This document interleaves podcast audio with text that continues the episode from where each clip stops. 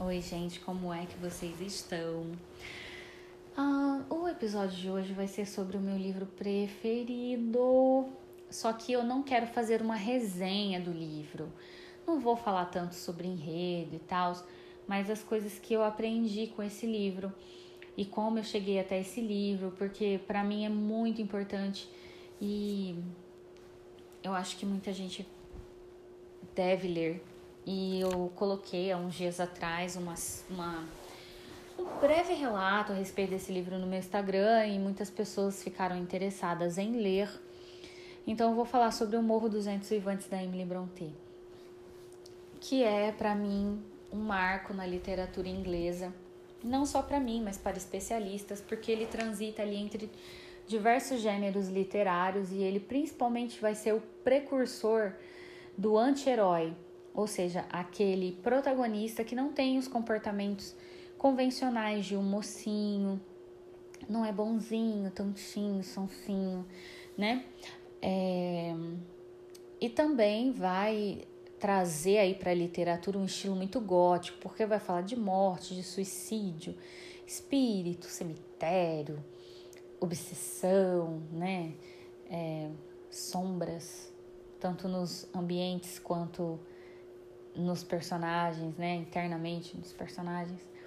Então, o Morro dos Vivantes surgiu na minha vida em 2009, quando eu li Crepúsculo. Porque em Crepúsculo, a Bela cita que leu este livro, que era um dos livros preferidos dela, ou se não o preferido, mas que ela reconhecia realmente que havia alguns problemas de muito graves nos protagonistas, como o egoísmo, né, da Catherine, e a obsessão e o ódio, é, desejo de vingança no, no Ratcliffe, que é o outro protagonista. Então, só para vocês entenderem, é um casal que desde criança ali convive e eles convivem porque o Ratcliffe foi adotado pelo pai da Catherine, mas eles não são irmãos de sangue. E aí, numa maioridade, após a morte do, do, do pai, né, da, ali da família, eles se aproximam, acabam se apaixonando e desenvolvem assim muito mais que uma paixão, é algo além da vida, é algo visceral, é algo sabe, sei lá. E o que eu mais gosto assim, que eu que eu aprendi com o Morro dos Ventos Vivantes é que a vida não é justa, sabe? Não adianta a gente fantasiar, a gente romancear coisas pra gente, porque as coisas não vão acontecer. E é isso que eu gosto demais na narrativa da Emily Brontë, porque ela não coloca aquela história linear de conheceu obstáculos e aí no final ficam juntos para sempre. Não é isso. O felizes para sempre nesse caso só acontece pós-morte, porque são tantas tragédias e são coisas plausíveis de acontecer, sabe? É, não sei se vocês perceberam de sempre que eu, que eu falo sobre alguma obra, alguma coisa, eu valorizo muito isso de do autor criar situações cotidianas, situações simples, situações que realmente podem acontecer, porque isso me gera identificação. Falo, putz, isso poderia acontecer na minha vida, e aí eu tiro uma lição daquilo e sempre vou lembrar. E no, carro, no, no caso dos, do Morro dos Ventos Vivantes, acontece que esse amor ele quase que nunca acontece, nunca pode acontecer, porque Redcliffe é um filho adotivo, ele ninguém sabe a procedência dele, provavelmente cigano ali, começo do século XIX, né? A história se passa bem no início do século XIX e ela é contada em terceira pessoa pela governanta do Morro dos Ventos Vivantes que acompanhou ali toda aquela história é, e está contando para a filha da Catherine, como foi essa paixão da mãe pelo Redcliffe, tudo o que aconteceu, todas as tragédias, o que culminou na morte da mãe dessa menina. E é interessante que o casal protagonista não fica juntos porque a moça, a Catherine, ela tem muita consciência social. Então ela sabe que o que o Radcliffe é, é pobre, ele tá ali na casa dela como um irmão, lógico, mas empregado, ele não tem o mesmo sangue e que ele jamais poderá é, proporcionar a ela uma vida de luxos, uma vida boa. Então ela acaba se casando com um vizinho de propriedade, o Linton, é, e deixa isso bem claro que ela está casando porque o amor da vida dela não pode dar a vida de Lady que ela sonha. E Redcliffe sabe disso, ouve isso, ele vai embora da propriedade, volta no dia do casamento da Catherine, rico, riquíssimo, e compra o Morro dos Ventos Vivantes, porque o irmão mais velho da Catherine, que é o herdeiro da propriedade, está endividado, está cheio de, de problemas e aí o Redcliffe compra essa propriedade já como uma primeira vingança, já que ele foi ignorado, negligenciado, maltratado por esse irmão é, a vida inteira. E aí a primeira vingança dele. E é isso que eu acho interessante também, é essa questão de mostrar um protagonista que se vinga. Eu adoro. Eu vou ser bem sincero, eu não sou o tipo de pessoa que executo uma vingança, mas eu fanfico sobre essa vingança minha vida inteira. Se alguém fez alguma coisa contra mim, se alguém me prejudicou, eu fanfico a vingança, embora eu não faça nada, porque existem coisas que não estão no nosso alcance, não é mesmo? Assim como eu já disse, a vida não é justa. Eu acho que é por isso que eu não nasci rica, porque eu ia ser tipo uma Blair Waldorf. Se alguém fizesse algum mal para mim, eu ia pôr a pessoa dentro de um avião e ia mandar para Conchinchina como ela faz com a Jenny Humphrey ou com a, com a Georgina. Mas aí a Gossip Girl deixa pra lá. E eu faria a mesma coisa. O Radcliffe ele volta com esse desejo mesmo de vingança. Ele não volta tipo assim para mostrar, olha, Cat, eu estou rico, eu quero ficar com você. Ele volta porque ele quer falar, olha, agora fudeu geral para quem me maltratou. Porque realmente ele vai fazer de tudo para infernizar a vida desse amor da vida dele, que é a Catherine. Ele não tem dó nem da pessoa que ele ama do, desse irmão que o maltratou a vida inteira porque ele era adotivo e das pessoas que não o trataram bem enquanto ele ia crescendo, que fizeram algum mal para ele, porque o objetivo é justamente esse: atingir pessoas. Julgo. Não tô aqui para fazer um juízo de valor, porque talvez eu faria a mesma coisa no lugar dele, sabe? Tem gente que não merece passar a vida bem feliz.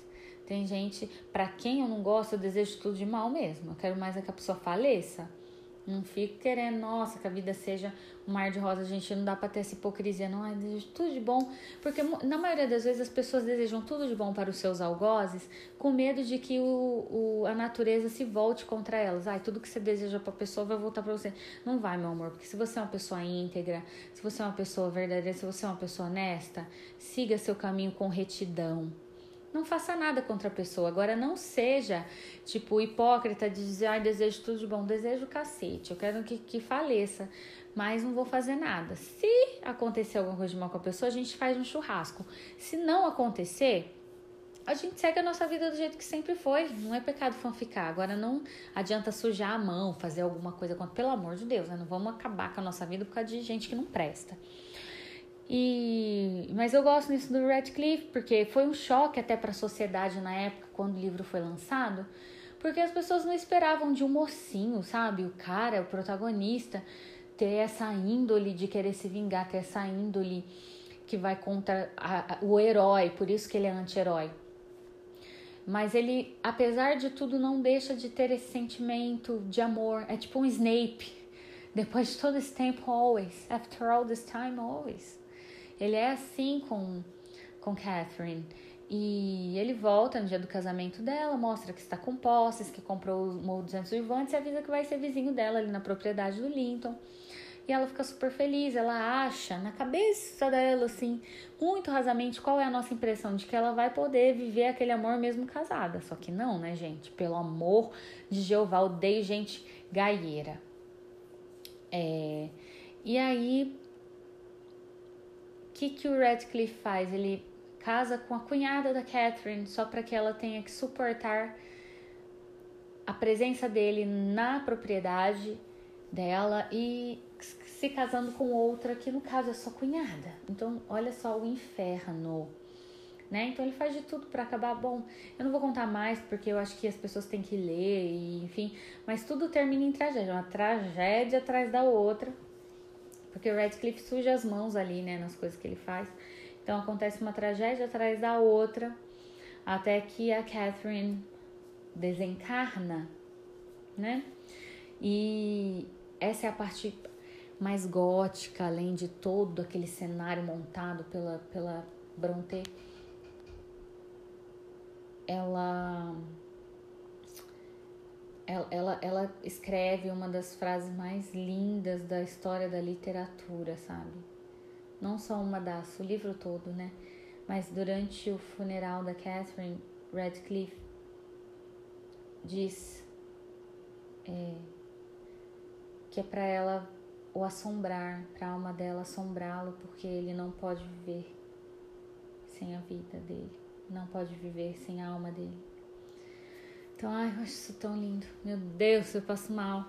É igual quando a Catherine explica o amor dela pelo Radcliffe, que é não importa do que é, as nossas almas sejam feitas, elas são iguais, sabe? Ah, eu acho lindo. Tem cada frase, cada coisa assim. Esse livro é uma experiência, é um momento, é um marco. Porque realmente ele não segue esse padrão de amor ideal. Ele tem muito problemas, assim, é, de plot twist. Eu digo, é, é, uma, é um polishop da desgraça, mas a gente ama. E o Morro dos Ventos Vivantes me ensinou isso, cara, que a vida não vai ser essa essa linha, vai ser tudo certo, que a gente não tá livre de problemas, a gente não tá livre de de repente perder uma vida que a gente idealizou ou a vida não vai ser da forma como a gente planejou. A vida tá nem aí, vixe, bati a mão no microfone. A vida não tá nem aí pro planejamento que você tem. E é sobre isso. Então, leiam o livro, tem várias, várias, várias edições. A primeira edição que eu li foi dada de presente pela minha professora de literatura na época, Maria Helena maravilhosa.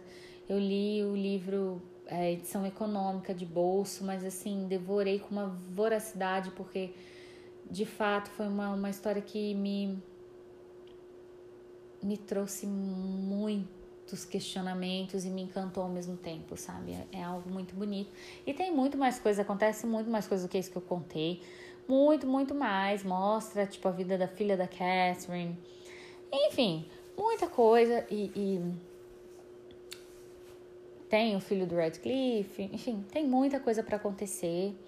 Que só lendo mesmo para saber, eu vou deixar esse gostinho de quero mais para vocês, porque vale a pena. É um livro foda.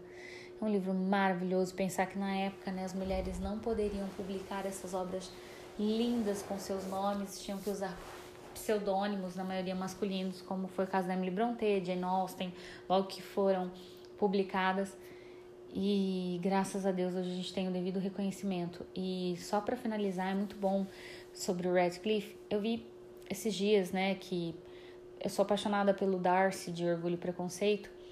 E fez muito sentido isso que eu li, porque foi um perfil de cultura pop, principalmente voltado a mulheres, que diz: Nós somos apaixonadas por homens escritos por mulheres, criados por mulheres, como é o caso do Darcy. E o Radcliffe, poucas pessoas são apaixonadas por ele. Ele foi criado por uma mulher, porque ela o criou em sua imperfeição. Ela criou a imperfeição ali nua e crua de alguém que pode fazer o diabo por ser contrariado, por ter seus sonhos despedaçados, por ter sido traído. As pessoas são passíveis a isso e eu sou apaixonada por Radcliffe. Eu até brinco que agora, se eu me relacionar novamente, eu quero uma pessoa horrível, eu quero uma pessoa ruim, porque pelo menos eu sei o que esperar daquela pessoa. É uma pessoa boa com cara de. Pessoa boa, entre aspas, né? Esses com cara de sonso, estão tudo umas de desgraça que decepcionam muito mais. Então, melhor a gente já saber o que esperar ter um Radcliffe do que um Linton, por exemplo. Se bem que o Linton, coitado na história, é um coitado mesmo. E, mas vocês entenderam o que eu quis dizer. E Radcliffe é essa personificação das falhas humanas, a personificação do quanto nós somos passíveis e construídos pelos no, pelas nossas desgraças e o quanto isso pode moldar o nosso caráter. Porque, desculpem falar, ele foi uma vítima das circunstâncias mesmo. Sociedade corrompe o homem mesmo, né? Acho que foi Thomas, Hobbes que disse isso, o homem é o lobo do homem. Não vou ter certeza, me desculpem se não foi ele. Enfim, eu não vou dar um Google agora, porque eu tô né, divagando aqui com vocês. Então é isso. É, se vocês quiserem falar mais sobre o Morro dos Vivantes, é, falem comigo no Instagram, arroba Barros. E vamos que vamos, leiam, leiam, leiam, até bula de remédio. O importante é ler. Um beijo para vocês e até o próximo episódio.